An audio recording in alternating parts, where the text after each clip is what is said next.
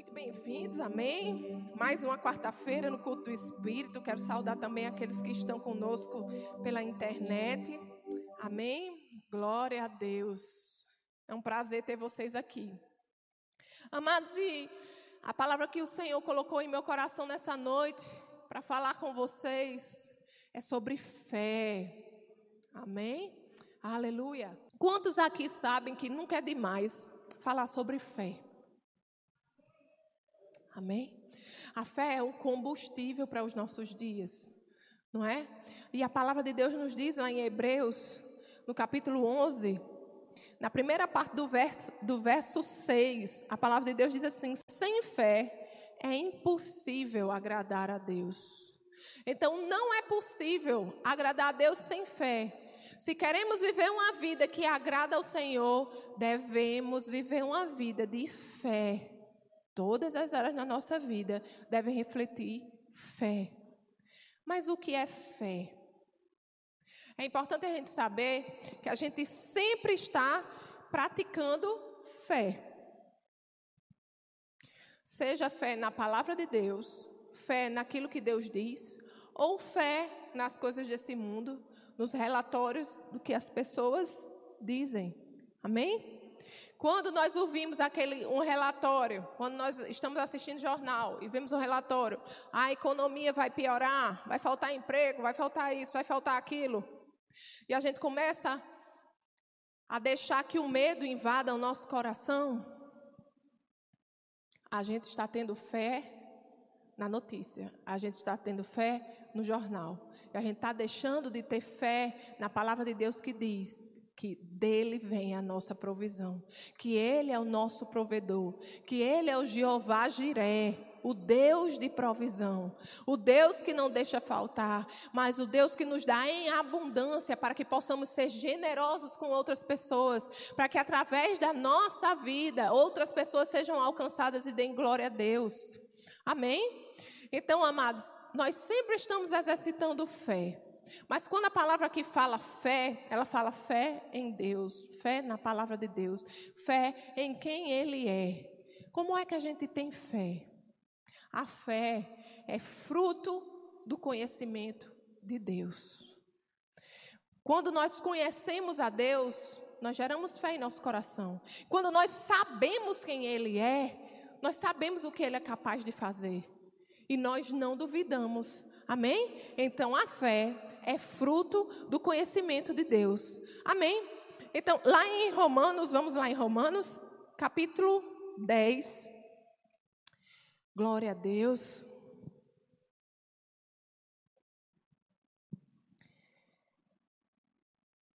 verso 17, Romanos 10, 17, nos diz assim: Consequentemente, a fé vem por se ouvir a mensagem, e a mensagem é ouvida mediante a palavra de Cristo.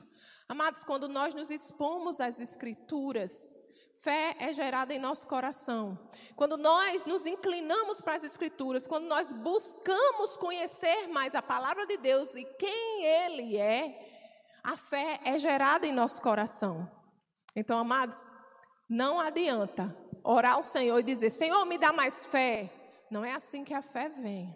Amém? A fé vem por ouvir a palavra de Deus. A fé vem de se expor à palavra de Deus. A fé vai crescendo à medida que você conhece o Senhor, à medida que você tem experiências com o Senhor, a fé vai crescendo. Amém? A fé vem pelo ouvir e ouvir a palavra de Deus. Essa fé na palavra, essa é a fé em Deus. E agora eu pergunto, eu gostaria que você pensasse: o que é que você anda ouvindo? O que é que você anda considerando sobre a sua vida? Será que você tem ouvido o que a palavra de Deus diz ao seu respeito sobre essa situação que você está passando? Ou você tem ouvido mais o que os seus amigos têm dito? Ou você tem ouvido mais, considerado mais o que as pessoas dizem que você está velha demais? Que já passou o seu tempo, ou que você não tem capacidade. Ei, quando a gente ouve assim, você não tem capacidade, na mesma hora você tem que dizer: eu posso, todas as coisas em Cristo que me fortalece. Porque de nós mesmos nós podemos não poder. Até podemos fracassar. Mas nós contamos com a habilidade de Deus. E se Deus nos pede para fazer algo, amado, Ele nos capacita. Então nós tudo podemos em Cristo. Em Cristo tudo é possível para nós fazermos. O que é impossível para Deus? Se Deus mandar você fazer, vá, meu irmão. Porque Ele lhe capacita. Amém? Agora, se nós ficarmos ouvindo o mundo dizendo: você não pode, você não consegue, isso não é para você, você não estudou o suficiente, você não está preparado. Ei, deixa eu dizer a você: é Deus quem nos prepara. E se Deus lhe chamou, Ele quer lhe usar. Ele quer lhe usar, amado. Sabe para quê? Para dizer. As pessoas olharem para você e dizer: era Ele só pode ser Deus mesmo na vida dele. Como é que aquele homem está assim? Como é que aquela mulher está daquele jeito? Como é que ele está falando isso? Só pode ser Deus. Agora, o que é que você está ouvindo? Quando nós nos debruçamos sobre as palavras, da, sobre os relatórios contrários, aquilo vai enchendo o nosso coração. Quando nós nos debruçamos sobre a palavra de Deus, isso também vai enchendo o nosso coração e vai gerando fé. Agora você não pode esperar, sabe, amado, passar um mês assistindo aqui agora. Toda vida eu digo aqui agora, e eu nem sei se existe. Toda vida eu fico, eu vou perguntar aos meninos se ainda existe aqui agora. Mas todo mundo já, pelo menos já ouviu falar do que é aqui agora, né? Então, não adianta você passar um mês todo dia vendo aqui agora e se confiando de ouvir a palavra apenas no domingo, porque afinal, domingo, não posso perder o culto. Ei, se você se alimenta sete dias por semana, com catrevagem, como diz o Matuto, do mundo, e um dia com a palavra de Deus, como é que você espera ter fé? Como é que você espera agir em fé? Como é que você espera viver os milagres de Deus? Como é que você espera vencer os seus gigantes? Amados, a palavra de Deus é o nosso combustível. A palavra de Deus é o nosso manual de instrução. Nela tem tudo o que nós precisamos. Nós precisamos nos alimentar da palavra de Deus. É ela o nosso sustento e é ela que gera fé em nosso coração. Amém? Então presta atenção em que você está prestando atenção, em que você está gastando seu tempo. Quer viver uma vida de fé? Se alimente da palavra de Deus, se alimente de fé. Amém? Aleluia. Ai, mas isso não acontece comigo. Às vezes a gente vem para a igreja, escuta alguns testemunhos e diz isso só acontece com a irmã, porque a irmã ora muito. Não é porque a irmã conhece a Deus. A irmã sabe quem é o caráter de Deus, como é o caráter de Deus. A irmã sabe o que Deus é capaz de fazer. A irmã sabe que quando Deus coloca em sua palavra o que ele diz, ele vela para cumprir. A irmã diz, aí a irmã sabe que o que ele fala vai acontecer, que ele não é homem para mentir, nem filho do homem para se arrepender, mas você tem dúvida.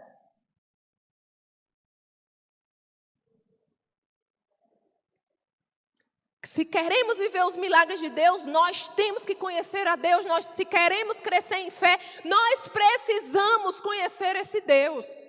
Amém? Aleluia, glória a Deus. Lá em Romanos, no capítulo 12, no verso 2, a palavra de Deus diz assim, ó: não se amoldem ao padrão deste mundo, mas transformem-se pela renovação da sua mente a palavra já está dizendo: transforme-se pela renovação da sua mente. Não se amoldem ao padrão desse mundo. Não se amoldem às coisas desse mundo. Não se amoldem às pessoas desse mundo. Não pensem como as pessoas desse mundo pensem, pensam. Moldem-se com a palavra de Deus. É isso que a palavra está dizendo. Vocês são diferentes. Aleluia! E ele continua dizendo: para que sejam capazes de experimentar e comprovar a boa, agradável e perfeita vontade de Deus. Olha aí. Se nós queremos experimentar e comprovar a boa, agradável e perfeita vontade de Deus, nós precisamos transformar nossa mente. Nós precisamos conhecer esse Deus. Nós precisamos aprender mais da palavra de Deus e deixar que ela molde a nossa mente, que ela nos lave, que ela nos transforme. Não podemos esperar viver a vontade boa, perfeita e agradável de Deus se pensamos e agimos como o pessoal desse mundo. Amados, o povo desse mundo não tem esperança, você tem, você está em Cristo. Você não é daqui, nem veio para ficar, aleluia. Sobre sua vida o sangue do Cordeiro Precioso. Você foi lavado, você foi comprado, você é filho de Deus. Você é diferente. Aleluia! Você foi chamado para alcançar aqueles que estão fora e não para se moldar a eles, não. Amém? Aleluia! Então, se queremos viver o melhor de Deus, se queremos viver uma vida que agrada a Deus, se queremos colher o fruto de fé em nossa vida, nós precisamos conhecer a Deus e conhecer a palavra dele. Amém? E meditar, amados, é diferente. Meditar é diferente de decorar. Amém? Porque as pessoas às vezes pensam assim: eu vou meditar na palavra de Deus. Aí pega um versículo, aí vai decorar de manhã, aí repete de tarde, aí repete de novo, de noite. Aí de manhã, de tarde, de noite, até decorar. Isso não é meditar, isso é decorar. Amém? Mas meditar na palavra é pensar na palavra, é ler um versículo e dizer: Poxa, o que é que isso se aplica em minha vida? Como é que eu tenho agido? Não se amolde ao padrão desse mundo. Será que eu tenho me moldado ao padrão desse mundo? Naquele dia, quando o vizinho falou aquilo, será que eu aceitei? Quando ele disse: Olha, rapaz, cuidado que você pode perder um emprego. Será que eu aceitei aquilo? Será que foi medo no meu coração? Não, Deus cuida de mim. Como é que você aplica a palavra de Deus? É isso que é meditar na palavra. É isso que é meditar na palavra. Senhor, me revele aqui como é que eu posso me moldar. Eu quero viver. Olha, a vontade de Deus é boa, perfeita e agradável. Olha, a vontade de Deus é boa, perfeita e agradável. Então, a vontade de Deus é sempre boa, é sempre agradável. Se eu estou vivendo alguma coisa na minha vida que não é boa, não é agradável, será que isso é vontade de Deus? Eu acho que não é vontade de Deus, não, porque a palavra de Deus diz que a vontade de Deus é boa, perfeita e agradável. É assim que a gente medita na palavra, amados. Como é que ela se aplica em nossa vida? A gente lê de manhã, a gente não precisa ler um livro da Bíblia todo pela manhã, não. Pega um textozinho, pega um, um, um, um pedacinho de um capítulo, pega alguns versículos ou até um versículo mesmo e passa o dia pensando como é que isso se aplica na minha vida, como é que isso, eu posso ajudar o meu irmão com isso aqui. Fulaninho está passando por uma situação, acho que isso daqui se aplica na vida dele. Amém? Aleluia! Isso é que é meditar, amados, e não adianta a gente meditar, meditar, meditar e não praticar. Quando a gente medita, Deus fala conosco. Deus nos mostra aquilo que nós devemos nos alinhar, mas cabe a nós praticar. Porque Ele pode nos mostrar. Agora a prática é conosco. Amém? Glória a Deus. Então vamos lá para Tiago.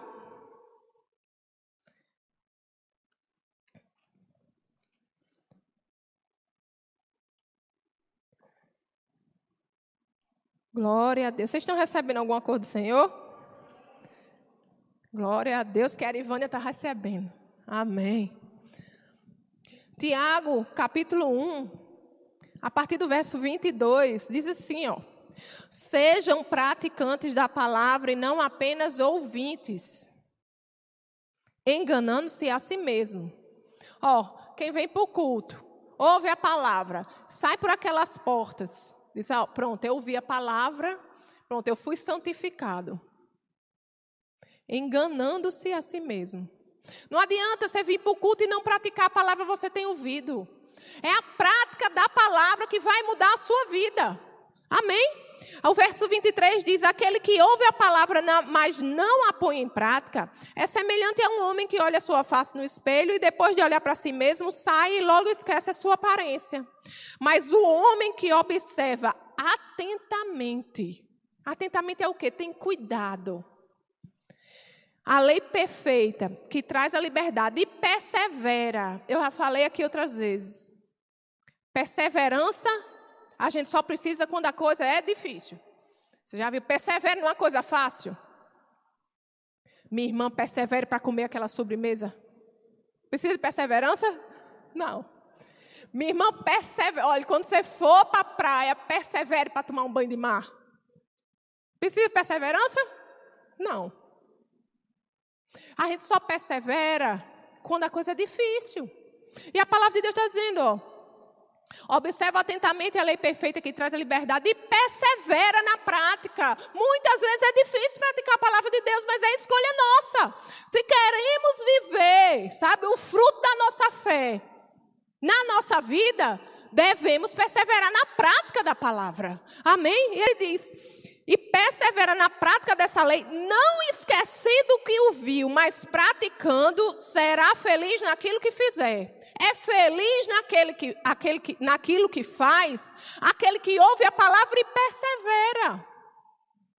É a prática, é a perseverança.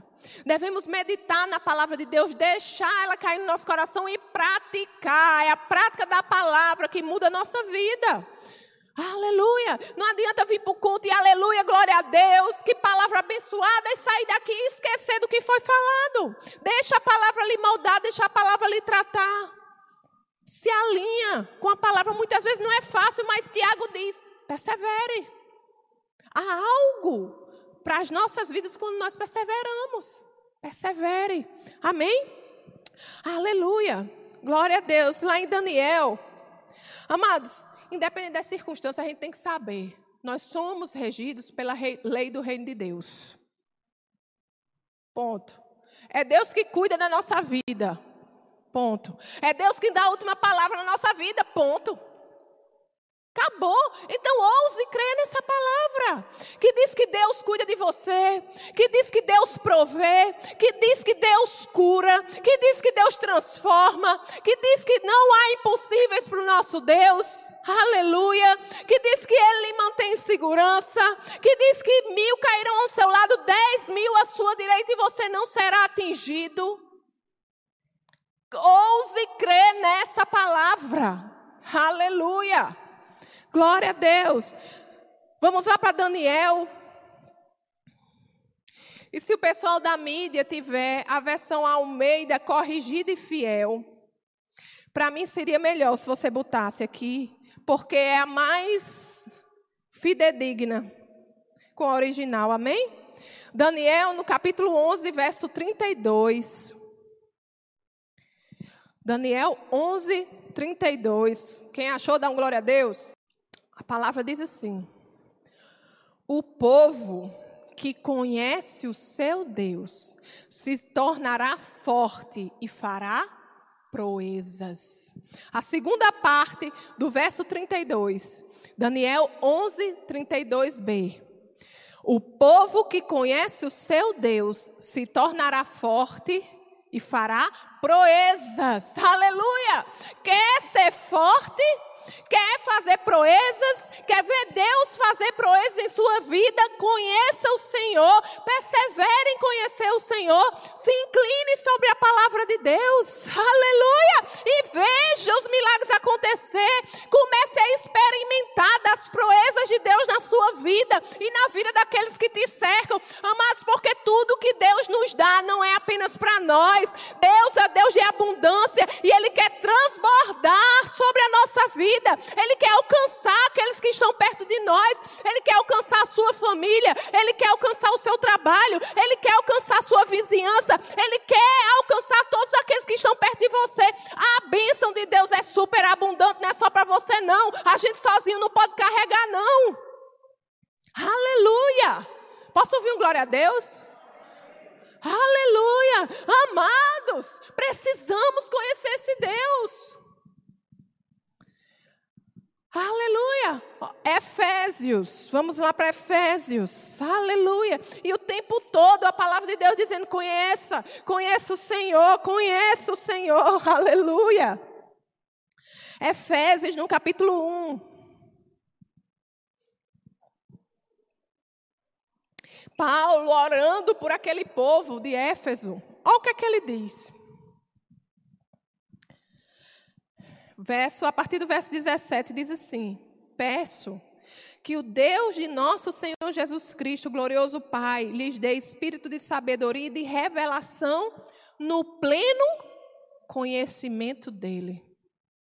Oro também para que os olhos do coração de vocês sejam iluminados, a fim de que vocês conheçam a esperança para a qual ele os chamou, as riquezas da gloriosa herança dele nos santos e a incomparável grandeza do seu poder para conosco, os que cremos, conforme a atuação da sua poderosa força. Amados, isso você vai ver em várias cartas de Paulo. Todos os momentos ele vai dizer: quero que vocês cresçam no pleno conhecimento de Deus. Eu quero que vocês cresçam naquilo que Jesus Cristo fez por vocês. Ei, porque vocês são diferentes. Há uma herança sobre a sua vida. Há um Deus que cuida de você. E Ele não é apenas Deus e você é criatura. Ele lhe escolheu para ser seu pai. Você é filho, você é filha. Aleluia. Você é a coroa da criação. Não é pouca coisa, não, viu? Não é pouca coisa, não. Aleluia. Amados, precisamos conhecer esse Deus. E Paulo dizia: conheçam, perseverem em conhecer. A minha oração é que vocês cresçam no conhecimento, que os olhos de vocês sejam iluminados, cresçam no conhecimento de Deus. Aleluia. Amados, há uma gloriosa herança para nós há um poder, há um, incompa há um poder cuja grandeza é incomparável sobre as nossas vidas. Precisamos conhecer esse poder, precisamos conhecer essa herança, precisamos conhecer o nosso Deus, que é o nosso Pai. Se queremos viver os milagres de Deus sobre a nossa vida, precisamos conhecer a Deus e conhecer a palavra de Deus, aleluia, para que fé cresça no nosso coração. Glória a Deus, aleluia. Lá em Mateus, no Evangelho de Mateus, vocês estão recebendo alguma coisa, amados? Glória a Deus. Mateus, no capítulo 17.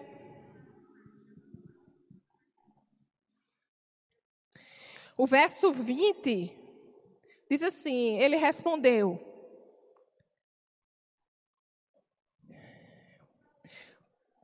Vamos a, a partir do verso 19. Então os discípulos aproximaram-se de Jesus em particular e perguntaram por que não, conseguiram, não conseguimos expulsá-lo. Os discípulos falando com Jesus, né? Porque estavam tentando expulsar um demônio de um menino e não conseguiam. Aí Jesus, no verso 20, respondeu: Porque a fé que vocês têm é pequena. E eu fui ver no original isso daqui. A fé que vocês têm é pequena. Amados, a melhor tradução para esse trecho desse versículo é por causa da sua falta de fé. Não é fé pequena, é por causa da sua falta de fé. E é por isso que ele continua dizendo assim: Eu lhes asseguro que se vocês tiverem fé do tamanho de um grão de mostarda. Alguém aqui já viu um grão de mostarda? Um grão de mostarda, eu acho que ele é menor do que uma cabeça de alfinete pequeno. Por isso que Jesus disse: é por causa da falta de fé de vocês, porque se vocês tiverem uma fé do tamanho de um grão de mostarda, poderão dizer a este monte: vá daqui para lá, e ele irá. E olha o que ele diz: nada, diga comigo, nada. Lhe será impossível. Aleluia! Uma fé do tamanho de um grão de mostarda, nada lhe será impossível. Qual o tamanho da sua fé? Aleluia! Amados, não é o tamanho da fé. Jesus está dizendo aqui, vocês, não é o tamanho da fé, é onde você deposita a sua fé. Porque se você tiver uma fé bem pequenininha, do tamanho do grão de mostarda, nada vai ser impossível para você. Como eu comecei aqui falando, nós sempre estamos agindo em fé, mas fé aonde? Onde você tem depositado a sua fé?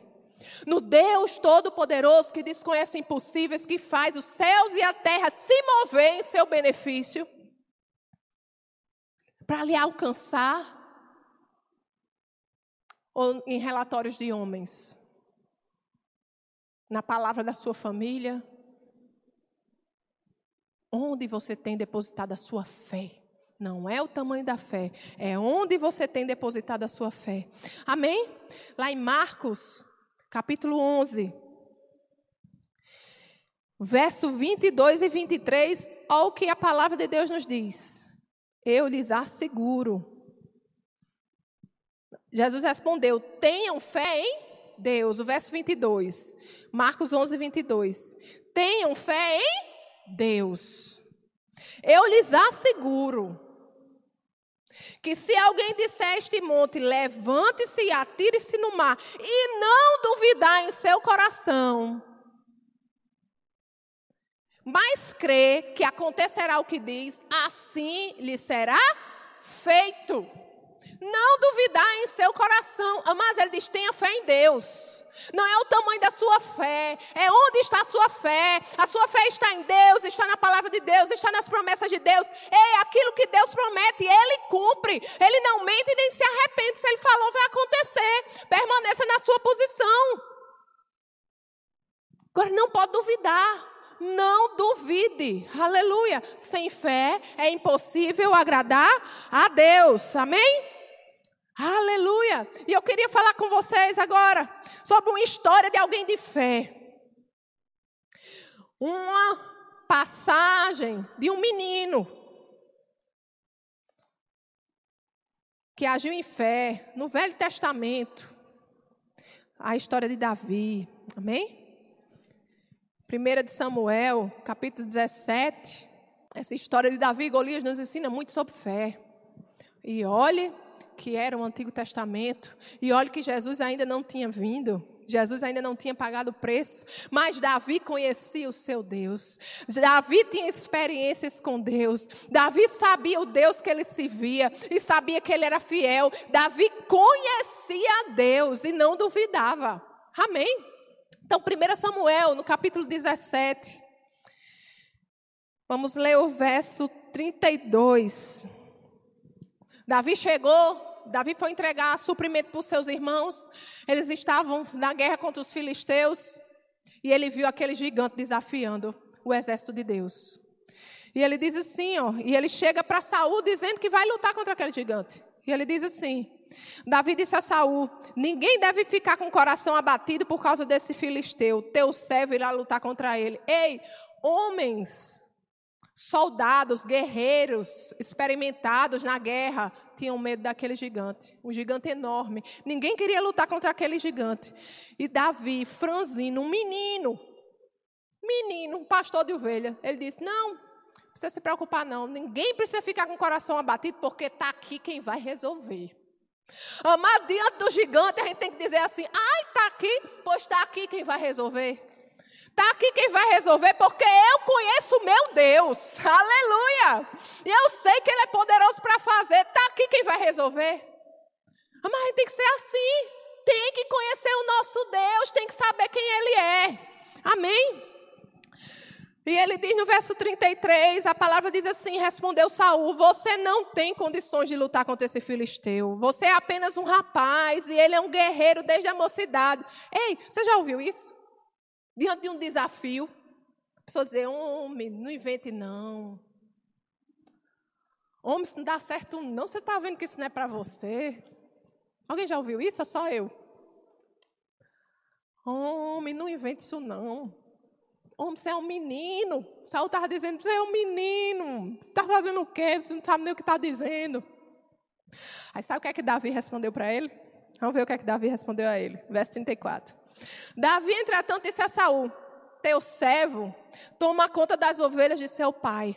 Quando aparece um leão ou um urso e leva uma ovelha do rebanho, eu vou atrás dele, dou-lhe golpes e livro a ovelha de sua boca. E Davi era um homem que não fugia da batalha. Ele não fugia do desafio. Diante um leão e do urso, ele dizia: Eu vou para cima. Amar, diante da dificuldade, você tem que ir para cima. Você tem que conhecer o seu Deus. Você tem que saber quem está com você. Aleluia. E ele disse: Ó. Dou-lhe golpes e livro a ovelha de sua boca. Quando se vira contra mim, eu pego pela juba e lhe dou golpes até matá-lo. Um menino. Glória a Deus. O verso 36 diz: Teu servo pode matar um leão e um urso. Esse filisteu incircunciso, o que é que ele está dizendo? Ele está dizendo: Esse caba aí, que nem conhece a Deus. Esse caba aí que não tem aliança com Deus. Esse atrevido que está se atrevendo a, a, a desafiar o povo de Deus. Ele não sabe que está desafiando o próprio Deus. Ele estava dizendo assim, ó, esse filisteu incircunciso será como um deles, pois desafiou os exércitos do Deus vivo, o Senhor que me livrou das garras do leão e das garras do urso, me livrará das mãos desse filisteu. Aleluia!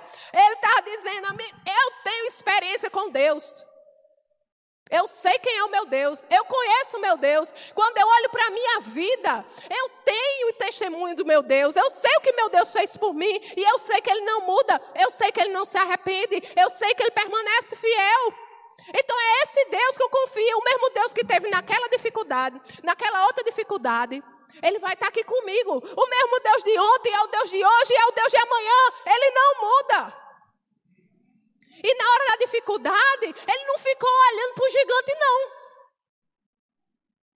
Ele não ficou olhando para o gigante, não. Ele ficou se lembrando das coisas que Deus, das vitórias que Deus já tinha dado a ele. E nós? Muitas vezes, né? A gente diante da dificuldade, diante do gigante, diz: Senhor, como esse gigante é grande, Senhor. Senhor, você está vendo como ele é barbudo, Senhor. Senhor, o tamanho do braço dele, eu sou tão pequenininho. Senhor, você acha mesmo que Deus não sabe não o tamanho de gigante? Claro que Deus sabe. Aí Deus fica ouvindo assim e diz, sim, e o que é que você vai fazer sobre isso? E o que é que você vai fazer sobre isso? Qual é o seu posicionamento diante disso? Aleluia. Você tem que dizer ao gigante: Ei, o meu Deus é maior do que você. Ei, o meu Deus disse que com, com ele eu posso lhe derrotar. Meu Deus disse que eu posso todas as coisas nele. Aleluia. E você já é um derrotado. Saia da minha frente. Aleluia. Porque meu Deus me ajudou nisso, naquilo, naquilo outro. E ele vai me ajudar também contra você. Você já está derrotado. Essa é a nossa postura. Ficar olhando para o gigante, não. É dizer ao gigante o tamanho do seu Deus, a força do seu Deus, o poder do seu Deus. Seu Deus é o Deus do impossível. O que é grande demais para o nosso Deus? Nada. Tem nada que seja maior do que o nosso Deus. E nem do nome de Jesus.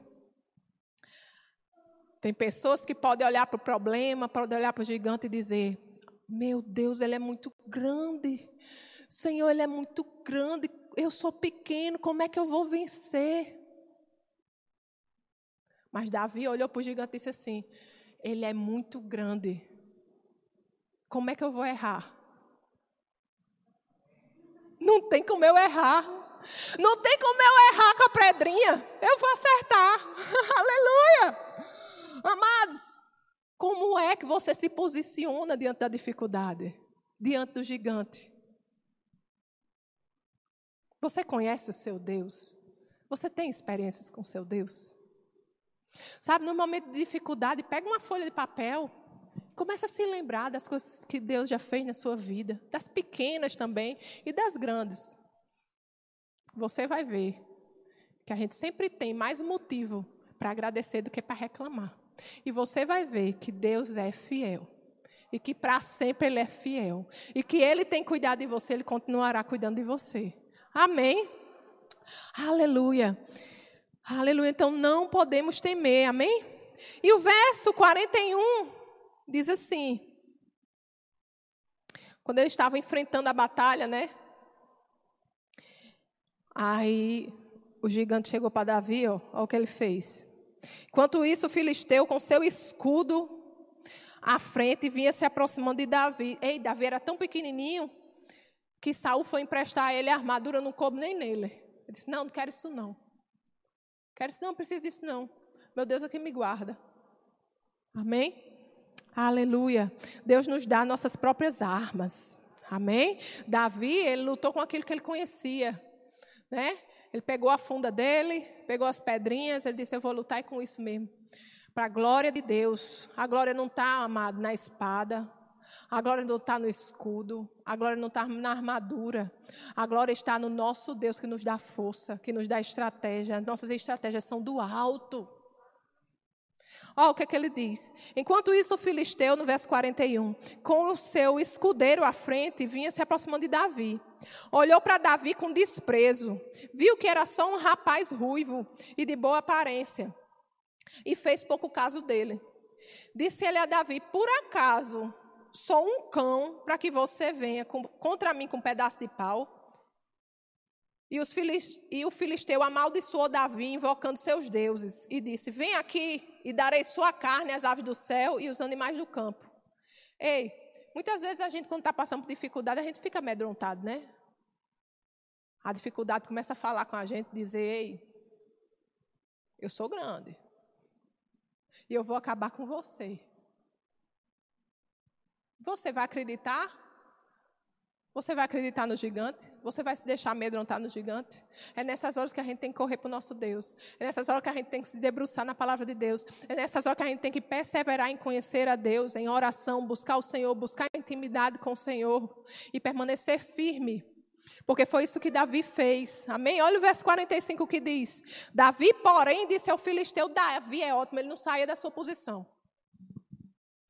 Ele disse, ele disse ó, você vem contra mim com espada, com lança e com dardos. Mas eu vou contra você em nome do Senhor dos Exércitos, o Deus de Israel a quem você desafiou. Ele disse: Eu não preciso de nada disso. Eu não preciso de nenhuma estratégia natural para vencer você, porque as minhas armas são poderosas em Deus, elas são sobrenaturais. Eu não sei como Deus vai fazer, mas eu sei que Ele vai fazer. Diante do gigante é isso que a gente tem que dizer. Muitas vezes a gente está sem saída, no natural a gente diz: Meu Deus, da onde vai chegar o escape? Cadê a saída que eu não estou vendo? Ei, você não precisa ver porque é sobrenatural. Deus providencia a saída, Deus providencia o escape, Deus providencia o caminho. Aleluia, é sobrenatural. Muitas vezes não adianta. E a gente fica cavando. Eu acho que vai ser dali se eu falar com fulaninho, se eu for procurar cicraninho, se eu for falar assim, assim, assim. Não, amado, não tenta dar um jeitinho, não. Davi ainda provou a armadura de Saul. Mas não coube, não. Não coube. Porque é do jeito de Deus. É do jeito de Deus. A nossa parte é entrar com a fé. O resto ele faz. Aleluia. Deus providencia, Deus acha o caminho, Deus coloca tudo no lugar. Amém. Aleluia. Glória a Deus. E o verso 47 diz, ó, todos aqui, Davi ainda falando, todos os que estão aqui saberão que não é por espada ou por lança que o Senhor concede vitória, pois a batalha é do Senhor, e ele entregará todos vocês em nossas mãos. A batalha não é sua, é do Senhor. Só Alexandre recebeu, eu vou repetir. A batalha não é sua, é do Senhor. Amém? Você crê nisso? Amados, se, se tememos a Deus, se vivemos uma vida de obediência a Deus, se buscamos ao Senhor, circunstâncias vão se levantar. Mas aprenda a descansar, porque a batalha não é sua, é do Senhor. Coisa boa é confiar em Deus, coisa boa é descansar em Deus, porque Ele faz. Amém? E Davi, ele conhecia o seu Deus, sabia que ele ia fazer. Amém? O verso 50 diz assim, ó. Assim Davi venceu o filisteu com uma tiradeira e uma pedra. Sem espada na mão, derrubou o filisteu e o matou. Glória a Deus. Aleluia. Um menino. Um menino. Venceu aquele gigante. Aquele gigante que o exército todo, ninguém tinha coragem de enfrentar. Mas ele foi lá e venceu. Ele disse: está aqui quem resolve. Não, não precisa não ficar com problema não aí. Nem, nem, nem, fique, nem fique impaciente, nem fique preocupado, não, porque está aqui quem resolve. Diante da situação, amados, nós devemos ser assim. Espera aí que eu sei quem resolve. Espera aí, Senhor. É eu e você. Você e Deus é a maioria. Você e Deus é poder suficiente para derrubar qualquer gigante. Você e Deus, você pode todas as coisas. Você e Deus, você pode ver o impossível acontecer na sua vida, milagres acontecerem na sua vida. Agora, você conhece o seu Deus? Você conhece o seu Deus? Vamos voltar para o primeiro versículo que eu li, agora para encerrar. Amém? Hebreus, no capítulo 11, verso 6. Hebreus 11, verso 6. Nós vamos ler o versículo todo dessa vez. Sem fé é impossível agradar a Deus. Pois quem dele se aproxima precisa crer. Não é pode crer. Aqui não está dizendo pode crer, assim como uma possibilidade, não, ele diz precisa. É uma necessidade, é um imperativo, precisa crer. Quem dele se aproxima precisa crer que ele existe. Sabe? Que, você sabia que tem gente que vem à igreja e pensa que está vivendo um conto de fadas? Que a Bíblia, parece que a gente prega, prega, prega e parece que a Bíblia é um livro como outro qualquer. Não. Deus é real, o Senhor é real, a palavra de Deus é real, ela funciona e faz milagres acontecer, amém? Aleluia. Então precisa crer que Ele existe e que recompensa aqueles que o buscam. Amados, buscar-me-eis e me achareis quando me buscardes de todo o vosso coração. O Senhor é Deus de perto. O Senhor está sempre com os braços abertos para nós, para nos receber, para nos aconselhar, para nos direcionar. Agora, assim como o apóstolo Paulo, a minha oração é que não apenas você, mas eu também, que nós possamos crescer cada dia mais no conhecimento do nosso Deus, naquilo que Ele tem para nós, naquilo que nos foi dado. Porque Jesus disse que Ele veio para nos dar vida e vida em abundância, não é uma vida regular. É uma vida abundante. Então, para vivermos essa vida em abundância que Jesus morreu e ressuscitou, venceu a morte para nos dar, a gente precisa perseverar no conhecimento de Deus e naquilo que nos foi dado em Cristo Jesus. Amém? Amados, o Espírito do Deus vivo habita dentro de você. O Espírito daquele que criou todas as coisas, através da palavra dele, habita dentro de você. Você é templo e morada do Deus vivo. Dentro de você há a resposta que o mundo precisa. A palavra de Deus diz: Cristo em vós, a esperança da glória. A esperança da glória habita em você. O que é que você está fazendo com isso? Em que, é que você está meditando? Por que, que você está se conformando com as coisas do mundo, com as pessoas do mundo? Você não é daqui nem veio para ficar. Você é diferente. E eu já disse aqui várias vezes, vou dizer de novo. Sabe quando a sua mãe dizia assim, que você não é todo mundo? Quando você queria ir para os lugares e, isso, e você dizia, mãe, mas todo mundo vai. Aí sua mãe dizia, você não é todo mundo. Alguém já ouviu isso? Minha mãe dizia. Pense na coisa certa, você não é todo mundo. você não é todo mundo. Você é filho do Deus Altíssimo. Você é filha do Deus Altíssimo, do Deus Todo-Poderoso. Você é especial, amados chamado para alcançar outras pessoas para viver essa realidade também, amém?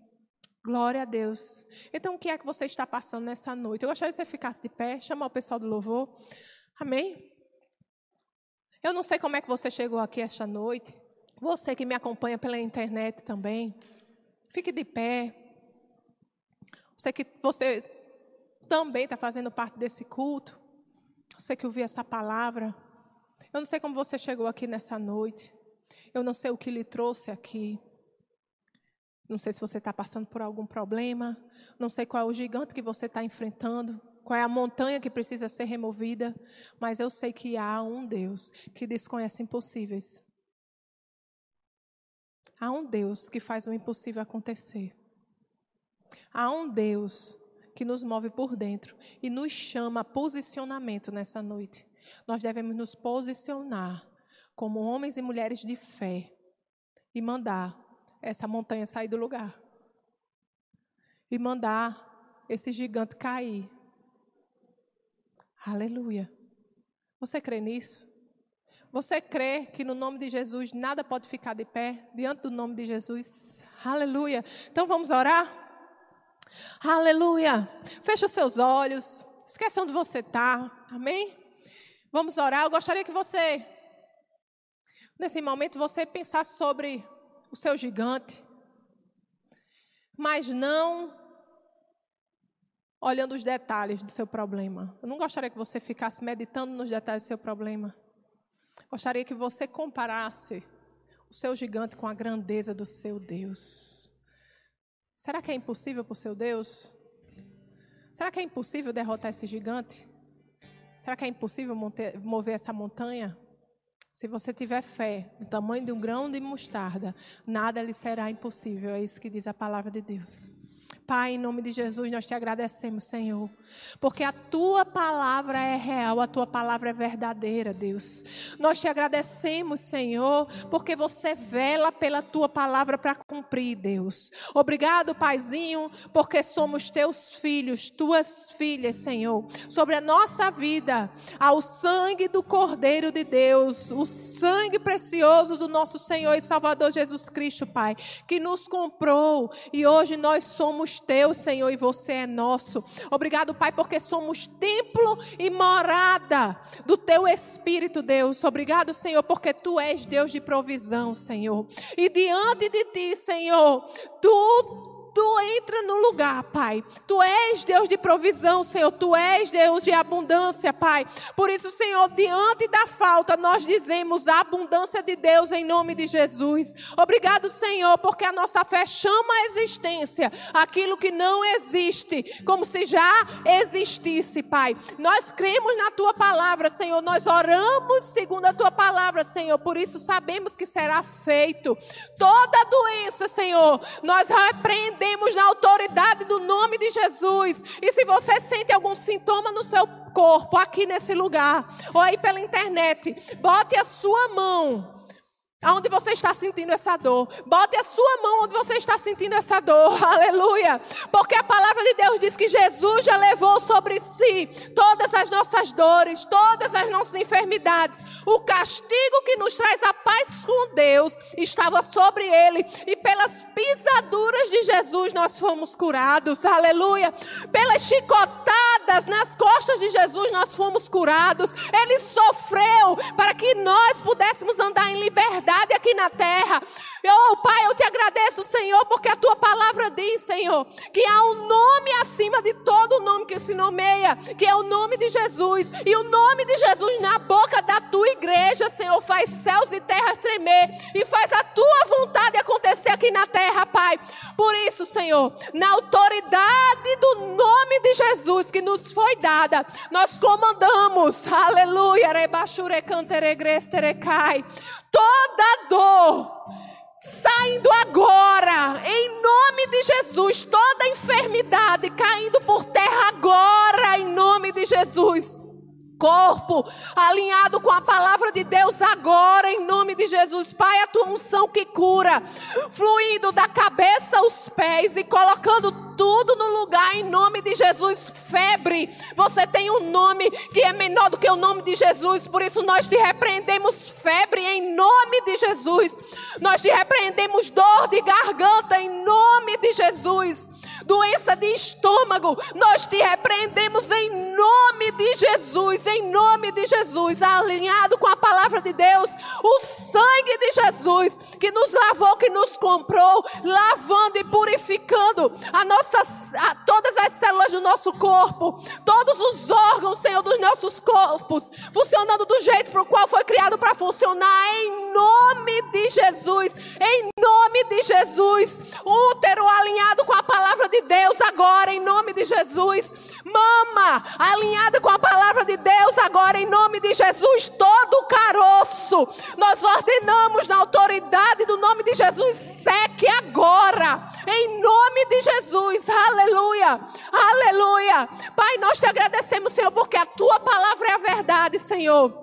Nós te agradecemos, Deus, porque oramos segundo a tua palavra e assim será feito. Nós, Nós recebemos, Senhor, aquilo que nos foi dado. Aleluia. Obrigado, Senhor, pela tua palavra. Obrigado, Senhor, pelos teus milagres. Obrigado, Senhor, porque, Senhor, você, Pai, é o nosso sustento, a nossa fortaleza, Senhor, Deus nosso. Confiamos em ti, Senhor. Obrigado pela tua paz, pela tua segurança, Deus. Obrigado, Pai, porque não há gigante que permaneça de pé diante do nome de Jesus.